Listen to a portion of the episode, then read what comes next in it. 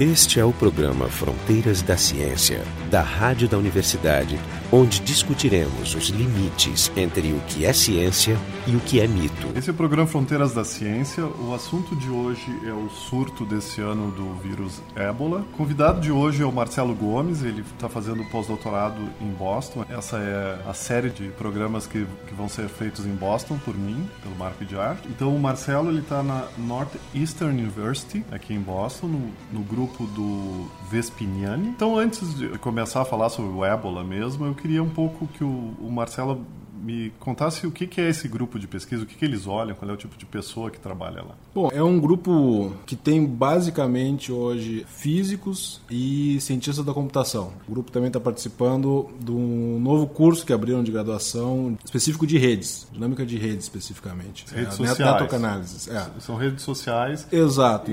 Que, que tipo de Então, problema é abordado? Por exemplo, eles, além dos projetos que eu estou envolvido, que são específicos de ligados à epidemiologia, eles trabalham muito com dinâmica de propagação de opinião em redes sociais. Analisam Twitter, analisam Facebook, Ah, é coisas do tipo. Twitter, por exemplo, é, se tu utilizas ele no teu, no teu telefone celular e tu tens o teu GPS ativado, cada vez que tu, que tu faz um tweet pelo teu celular, ele marca a tua posição geográfica. Então tu tem, tu tem hoje em dia associado a um tweet, tu tens a posição geográfica do, de onde o cidadão realizou aquele tweet. E isso pode ser lido. Exatamente. Então, tu, nas ferramentas de API para extração de dados do, do Twitter, API, tem o que que é API? O API é uma ferramenta que tu utilizas para extrair dados eh, de um determinado de uma determinada plataforma. Então, tem API para extrair dados do Twitter, API para extrair dados do Facebook, do Google Maps e assim por, e assim por diante. Então, por exemplo, um, um trabalho que eles realizaram recentemente, com utilizando essa informação georreferenciada do Twitter, foi estudar a divisão cultural em Nova York, por exemplo. Onde é que estão localizados os distintos grupos Étnico. étnicos, de certa Aham, forma, em Nova York, com base nos dados do Twitter. E conseguiram muito bem, mapear muito bem a cidade de Nova York. Claro, retiraram toda a informação que era de língua inglesa, e aí tu vês muito bem a delimitação da região de, dos portugueses, dos holandeses, vietnamitas, chineses, É, assim eu, já, eu já russos. presinto uma aplicação militar para isso, quase. É, sempre tem, Claro, sempre tem. assim, né? de- não, não militar, mas policial. Né? É, é, certamente. Tanto que é, é claro que a metodologia que eles utilizam é facilmente adaptável para Para buscar outra coisa, pra tipo buscar outra coisa. suspeitos. Claro, mas enfim. Então, outro, outro exemplo de, de trabalho utilizando as ferramentas, e aí tem. A gente divide o, o espaço físico com o grupo do David Lazar, que é um cientista político. Aham. né? Então é, tem uma interação legal. Então temos nós de um lado que somos mais é, cientistas de, mais de exatas e tem o pessoal da- das humanas e a gente está ali dividindo o mesmo ambiente. Então tem uma, uma interação legal. O, o David Lazar utiliza ah, o Twitter para fazer previsão de eleições, por exemplo. Eu estava comentando com, co- com um colega meu aqui no MIT, ele estava me dizendo que agora as pessoas em ciências políticas estão aprendendo cálculo, estão aprendendo Sim, sim, a programar sim. em Python, não é assim o pessoal lá fazendo não, não, textinho. não, é, não, não, não. Aqui, tá- tá aqui é muito, é muito sério quantitativo, coisa, tá muito quantitativo, sério. trabalho muito quantitativo. O nome até do grupo eu achei bonitinho, é Laboratório de Modelamento de Sistemas Biológicos e Sociotécnicos. Sociotécnicos, é um exatamente. um sistema sociotécnico. Então, vai nesse, nesse caminho do, Essas ferramentas- ferramentas, é, Ah, né? tem um componente social, mas que tem também um, forte componente técnico aí. Né? Tu não pode dizer que, por exemplo, que o que tu vês no Twitter é a representação fiel da comunidade que tu está estudando, por exemplo, de, de, de Boston, ou do Rio de Janeiro, ou de principalmente ah, do Alegrete, por exemplo. Não.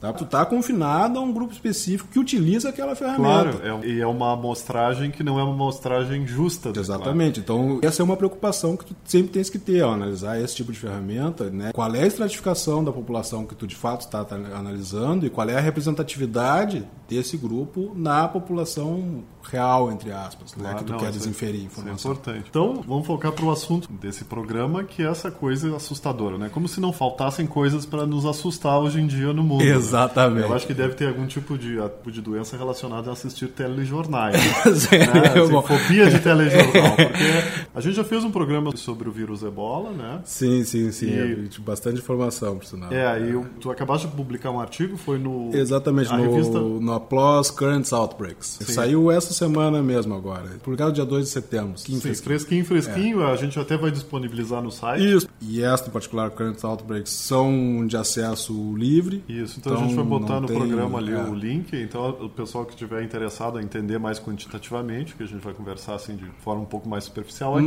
Uhum. Pode, referenciar. exatamente. A minha primeira pergunta é: esse surto é, é muito diferente dos outros? em vários aspectos. Primeiro, a questão da fatalidade. Claro que a gente tem que lembrar sempre que a gente está limitado aos dados que são disponibilizados. né? Com base nisso, a fatalidade que está se observando é na faixa dos 55%. Tu compara com os surtos anteriores, teve uma variação grande, mas tiveram surtos, principalmente os últimos, na casa de 80%, 90% de letalidade. De fato, ele- a fatalidade ser menor é, me- é pior. Exatamente, é uma coisa meio contraintuitiva, mas é pior. É, é melhor para o agente infeccioso. Isso é uma, entre aspas, uma melhoria do vírus para ele. Assim, evolutivamente, para Se ele o é vírus bom. não mata tanto, é é melhor para ele. Exato, porque ele se propaga muito mais. Ele tem uma, uma possibilidade de se propagar muito mais alta se ele não mata o hospedeiro. Principalmente, é, são as duas coisas: ele não matar e se matar, matar mais tarde, digamos. É permanecer no, no, no hospedeiro o máximo de tempo possível para facilitar a transmissão. Né? Então, esse é um fator importante. E aí, analisando os três principais países, é, Serra Leoa, Guiné e Libéria, tem uma variação aí entre 45% a 65%.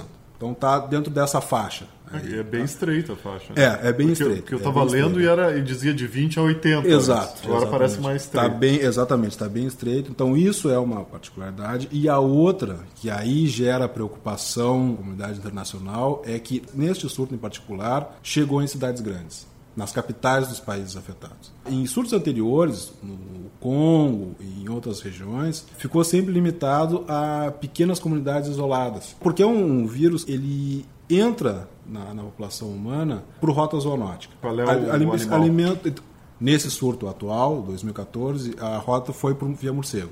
Sim. Tá? Mas é, é alimento de caça, basicamente. Então, animal silvestre. Mas então isso, né? No- Nos anteriores estava é, confinado a regiões isoladas. Neste, como chegou em- nas capitais dos países afetados, então tu tens aí uma rota para outros países que está facilitada. É, já tem acesso direto. né? Exatamente. Foi o que aconteceu, por exemplo, o caso da Nigéria. O primeiro caso da Nigéria, o que, que foi? Foi um, um cidadão libério-americano que estava em Guiné, se não me engano. Tá? Ele contraiu a doença, fugiu do hospital. Tá? Isso está acontecendo muito, isso é outra preocupação, que o pessoal está fugindo dos centros hospitalares.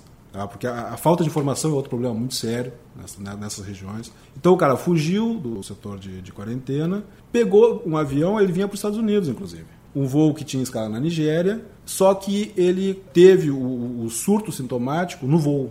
E aí ele foi barrado na Nigéria. Que horror. Imaginando eu que não gosto de viajar de avião, imagina ainda essa novidade. Pois é, sabe? Então, e aí o que acontece? Aí, como é uma região que, que tem uma falta de recurso, e aí recurso no, no sentido mais amplo da palavra, não se conseguiu fazer contact tracing adequado, né? aquela questão de tu tens o indivíduo que tu sabes que está infectado, tu traça aí um período de 21 dias, mais ou menos, que é o, o período típico que, que a pessoa permanece com, com, com ebola, e vê com quem ele teve contato. Tá? E contato passível de transmissão.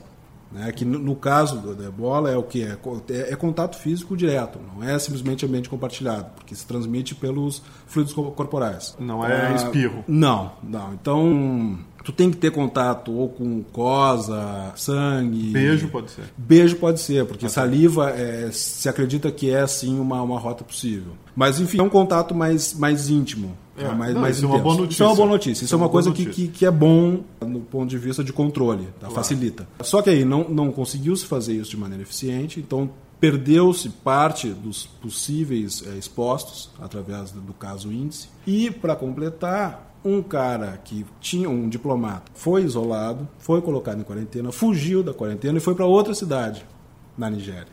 Aham. E aí criou um novo foco. Um novo foco. Pelo menos ele se isolou. Ele foi para um hotel e, e, se trancou num quarto de hotel. Aí aí chamou um médico para ir tratar ele lá. Só que o médico que foi tratar ele começou a tratar, começou a ter os sintomas e não parou de trabalhar no hospital que ele trabalhava. Ah, que, que então, não só fazendo atendimento, como fazendo operação cirúrgica. Ah, que horror.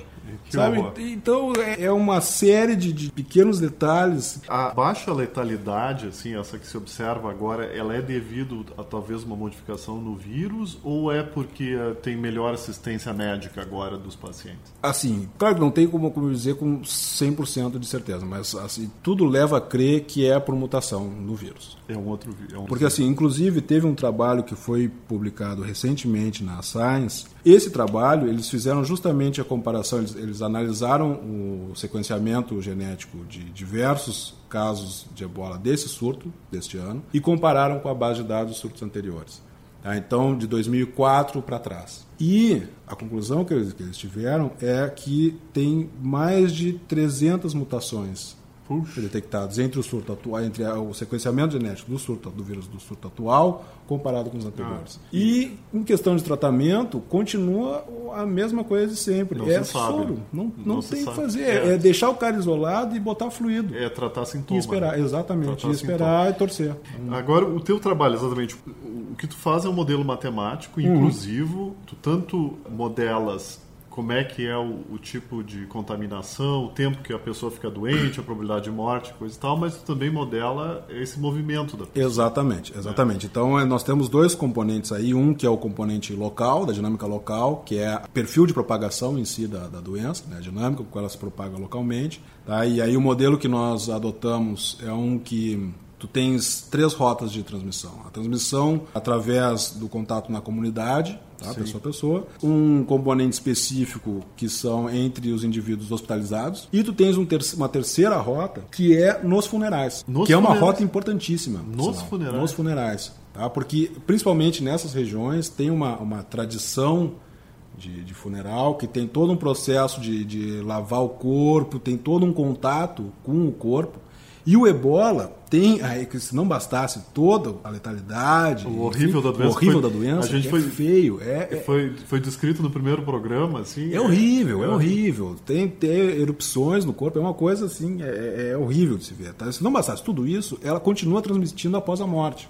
Então a gente tem essa, essa terceira Quer dizer, no momento que tu passou, que tu imaginou, porque na maioria dos modelos que eu me lembro, morreu, terminou. Exato. Esse e... não, tu tem, tu tem ali ainda uns dois dias de que, transmissão do, do corpo. Do, do, corpo. E aí depois sim, tu descosta, bom, depois de dois dias já, já é foi é, enterrado, cremado, seja lá o que for, então acabou. Aí sim acabou. Como é que vocês parametrizam isso? Como é que então, vocês... é, esses parâmetros de, de, específicos de os tempos característicos em cada um desses compartimentos, a gente tomou como base trabalhos anteriores. De, de surtos anteriores do ebola e a gente assume que esses tempos característicos não se alteraram. Mas, tipo, o ah. tempo que a pessoa fica doente, o, uh, o, quanto tempo uma pessoa. Até foi mencionado no outro programa, quanto tempo uma pessoa, depois de curada, ainda pode transmitir. Isso, isso a, gente não, isso a gente não está levando em conta, não. mas é um fator também, porque, é, como foi citado no, no programa anterior, teve um, um estudo com um indivíduo que eles detectaram no sêmen não sei quanto, era mais de 20 dias, se não me engano, após ele ter se curado. Mas não, tô, isso a gente tá, não está levando em conta. É, tu está falando que. Tá, então o primeiro aspecto é modelar essa parte da doença. Quem transmite para quem, quanto Exato. tempo fica doente, qual é a probabilidade de Exato, morte. É. E a outra parte que para mim é outra, muito interessante. É, que é a, o fluxo dos agentes entre locais distintos. E isso a gente modela de duas formas também. Nós temos uma, uma mobilidade também é, de curta distância, que é o que aqui se chama de commuting, que é esse, essa coisa de a pessoa que trabalha numa cidade mora em outra. Então isso é, te dá uma, uma dinâmica de, de fluxo de, de, curto alcance. E tem um outro componente, que é o de longo alcance, que são as rotas aéreas. Tá? É, isso e, que é assustador também. É, então, e, e que é fundamental. E aí nós utilizamos base de dados da IATA, que é uma agência internacional de, de tráfego aéreo, que temos ali informações sobre os voos específicos, as conexões específicas entre mais de 3 mil aeroportos no mundo inteiro né, que estão cadastrados são, são milhões de voos? São milhões de voos. Então que, que e aí a gente tem informação ali de que aeroporto para qual aeroporto e qual é a capacidade do avião. Em geral se assume que a ocupação de fato Em média, é entre 70% e 80%. Então, isso é uma informação. Tem outro, outra base de dados que nós também utilizamos, e aí fizemos a comparação com as duas dinâmicas, que é a rota origem-destino, ou seja, o bilhete de fato. Tá? Porque uma coisa é, por exemplo, quando nós vamos aqui de, de Porto Alegre para Boston, a gente não vem direto Porto Alegre Boston. Uhum. Faz mil e uma escalas. Sim. Ou vai para São Paulo, ou vai para o Rio, e de lá vai para Atlanta, ou para sei lá onde, para finalmente chegar em Boston. Então, nessa base de dados de voos, tu teria cada perna. Na base de dados origem e destino, aí tu tens Porto Alegre e Boston. Claro. E quantas pessoas de fato, os passageiros de fato, que utilizam essa rota específica. Então, é. nesse não tem esse 70%. Não, é de fato este número. Os dois mecanismos são importantes. Por exemplo, o da Nigéria. Se tu fosse olhar só origem e destino, Guiné e Estados Unidos. Por que, que foi em Nigéria? Porque era, era a conexão. Ah, e lá que ele foi e pego. lá que ele foi pego. Então por isso, isso. que nós decidimos olhar os dois, os dois mecanismos. Porque se for detectado no caminho, a gente pega na base de dados que é conexões. Se não, se é só no ponto final, é no origem e destino. Isso dá probabilidades distintas de invasão em cada país, nessas duas redes. Então, com isso, o que a gente tem? A gente tem aí uma banda que nos diz qual é a probabilidade mínima e máxima. Isso, isso foi mais ou menos a, a, descrição de qual é a metodologia. Agora, quais são os resultados? O que tu pode dizer assim numa nutshell? Primeiro, é preocupante. É esse, esse é o, assim, então, o, o, o, fundamental. O é ouvinte tem que ter o coração forte. Para o Brasil ainda não, mas para os Estados Unidos, por exemplo, já está já tá batendo na casa dos, dos 18%, por exemplo. 18% como, como de chance? De, de... Para chegar até, a, até o fim desse, desse mês, de... de setembro. Exatamente, de chegar um indivíduo, de ter uma importação, de ter um caso uma... importado. Tem um caso tá? importado. Que é o, que, o, que é ter um caso importado? É uma pessoa que se infectou lá no local de origem e veio para cá. Tá. Né? Ou seja, é o cara que, ah, que tá. trouxe a doença. Tem 18% de chance de ter essa pessoa doente aqui dentro. Exatamente. Não necessariamente a chance dele passar. Aqui. Exato, aí é outra história. A esperança, e a hipótese que a gente usou no nosso modelo, inclusive, qual é? Aqui, nos, principalmente nos países desenvolvidos, por já, já estar uma situação de alerta, não vai ocorrer transmissão em hospital e funeral. A gente assume que é, o, o isolamento vai ser bem feito. Sim. Eu estava lendo o paper também e, e, vocês mencionam uma expectativa que as companhias aéreas reajam também a, ao surto. Sim, nós fizemos uma análise, exato, exato. Assim. E por isso, inclusive, já está acontecendo, inclusive. Já tiveram a, a British Airways, a Emirates e algumas do continente africano já cancelaram voos isso tem um impacto. Então nós fizemos uma análise também disso. E... Aqueles 18% seriam sem mudar, sem ah, tocar na rede. Exatamente. A gente assume que todo, tudo está operando como. Tudo igual. Exato. Uhum. Então seria, digamos que o, o, pior cenário, de uma certa forma, claro. do ponto de vista de tráfego aéreo. É, seria o, seria o cenário onde haveria uma irresponsabilidade total de, de é, governo, é, empresa, ou é, coisa assim. E não é também. Tem, tem as duas, os dois lados do mundo. Mas vamos primeiro para o resultado. Assim, a gente fez uma análise crua, agora a gente já está tocando em colaboração com o pessoal da, da França, que está fazendo exatamente isso: pegar a companhia por companhia e cortar a conexão. E, e ver qual é o impacto. impacto. Exato. Ah, E aí é um, é um, impacto bem heterogêneo. Sim. A análise que a gente fez e que a gente menciona no artigo que está publicado é uma coisa mais geral, que é, é redução de 80% do fluxo de tráfego aéreo nos países afetados. Para e de Serra Leoa, é, Libéria, e Guiné, redução de 80%. E qual é o impacto?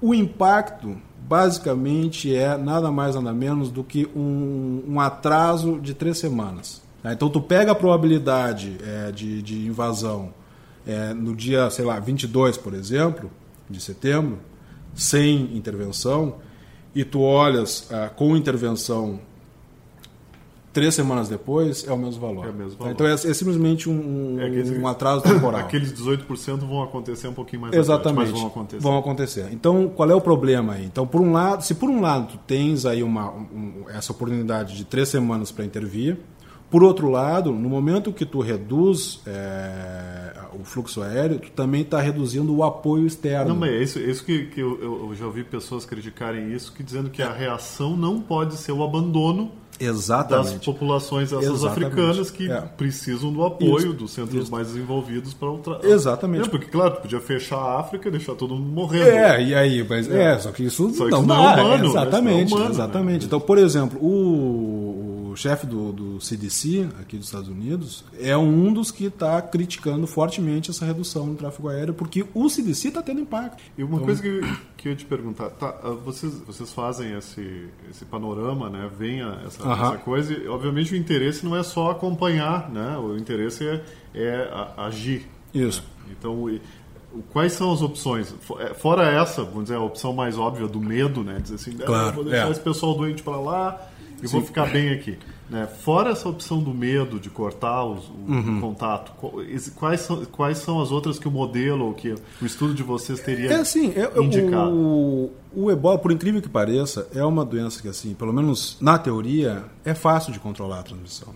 Por conta da da forma com que ela se transmite. Por como tu, tu necessita esse contato direto com o infectado, se tu fizeres um isolamento bem feito, se tu fizeres o contact tracing bem feito, tu estanca. o problema dizer, é. Quer dizer que se tivesse, se esse surto tivesse acontecido numa cidadezinha pequena aqui em Indiana, não teria sido não tão teria ruim. sido tão ruim. Tá, assim, a chance é, é, é, é, muito menor. E essa justamente é a suposição que a gente faz de por que, que mesmo que tenha importação, provavelmente não vai ter um surto alarmante. Porque a facilidade que um país como os Estados Unidos, por exemplo, tem para lidar com um surto desses é muito maior. Tem ambientes hospitalares específicos para isso, de isolamento, equipamento para os profissionais de saúde que, que evitam contato e que são roupas que estão mandando para lá também. Então tem, tem todo um protocolo. Tá? Acontece que lá não está não, não tá é, tendo, não, não, eles não têm condições de fazer isso. Outra coisa do estudo de vocês, vocês podem apontar, por exemplo, pro, quais são as rotas principais. Exato. Vocês exato. podem dizer onde vai entrar, Exatamente. qual é a probabilidade maior. Exato. É em Atlanta, não é? Não sei. Quais são? O que, que você sabe? Isso. A gente ainda não olhou especificamente para cidades ou aeroportos específicos. Nesse, nesse primeiro momento, a gente olhou país diretamente. E claro. aí tem. Os principais estão no, no continente africano mesmo. Claro, claro. Mas fora do continente. Mas fora do continente, principalmente Reino Unido e Estados Unidos. Eu vi Reino Unido, eu vi, aquele, eu vi no gráfico ali que Isso. tem... Reino Unido está no topo. Tu olhares ali o gráfico que mostra as probabilidades, tu vê que o, o Reino Unido está entre os primeiros três. Isso porque são, eram colônias. Exato. É, isso, isso é uma coisa típica, porque a gente vem estudando essa rede de tráfego aéreo já faz um bom tempo. Isso é um padrão típico que tu vês de ex-colônias terem um fluxo aéreo muito forte com a metrópole, com a metrópole digamos, isso, né, é. com o antigo colonizador. Tu vês isso no Caribe, tu vês isso na América do Sul, tu vês isso na África e no sul da Ásia. Agora falando do nosso campinho lá, o Brasil, ele, eu tinha notado alguns anos atrás, eu não sei se é verdade ainda, mas é que existia poucos voos diretos África-Brasil, né? Apesar Exato. de estamos, é, estarmos é, próximos, é. né? Existem poucos desses isso, voos. Tá? Isso ainda é real. É, aumentou para a África do Sul, por exemplo. Mas aí já é um segundo passo para a região ali do, do, do, leste africano onde está o surto, é baixíssimo. É, é irrisório. Claro, é, não é zero. E uma coisa boa, pelo menos do, do, do que eu li até o momento, o Brasil estava já tratando de elaborar protocolos de reação e controle. De aeroporto, coisa é, assim? Aeroportuário e tal. E isso é fundamental. Esse é o, é o, o principal do nosso trabalho, é fazer esse alerta aeroportuário. Então, assim, esses países que estão ali com uma chance maior têm que estar em alerta. Eles não podem relaxar. O que eu ia te perguntar era outra coisa. Eu, quando falei contigo, tu falou, não, estamos calibrando o modelo de novo. Exato. E, uh, por que, que vocês estão calibrando o modelo de novo uh -huh. e, e, qual é o, o, a mortalidade agora? Sim. Nesse momento. Bom, então assim, por que de recalibrar o modelo? O ajuste que nós fizemos, os dados que nós publicamos, foi com um ajuste feito, uma calibração feita na janela aí de um mês entre começo de julho e começo de agosto. Foi esse período de tempo aí que nós calibramos, de onde nós retiramos qual é a taxa de reprodutividade básica em cada um dos compartimentos. Sim. É aí infeccioso, isso, hospitalar. Os dados, que, os dados que vocês têm hospitalares Exato, regiões. É. E isso nos deu um conjunto de, de parâmetros ali que faziam a melhor representação dos dados reais. Uhum. Tá? Então isso tem uma calibração e aí com isso a gente fez a projeção. Só que a gente já está com mais um mês de dados. Um, então, um dos, dos motivos para fazer de novo é bom é reajustar para fazer a seleção dentro daquele conjunto, quais são as que ainda estão numa boa representatividade, quais que não estavam, por exemplo, que tinham sido descartadas, mas com, essa, com os novos dados é, fazem uma boa representação, e aí refazer as projeções. Sim. E ah. vocês vão atualizar também o fluxo Sim. aéreo? Já está sendo feito com esse pessoal da, da França também. Então, uhum. nós vamos atacar os dois lados aí. Sim em paralelo. Uma coisa que, de novo, a questão da preocupação é porque, porque embora a gente tenha feito essa calibração nesse, nessa janela de um mês específico, a gente olha os dados que foram publicados posteriormente e tu vê que está dentro daquela tendência de crescimento. A teoria de vocês está valendo. Exato, tá né? o que é bom e é ruim. É, que está sendo corroborado. Exatamente. Não, então, o bom seria, bom seria que dissesse, não, vocês superestimaram. Exatamente. Esse é o tipo do trabalho que a gente tá, quer estar tá errado. Claro. Que... Né? Superestimando o valor.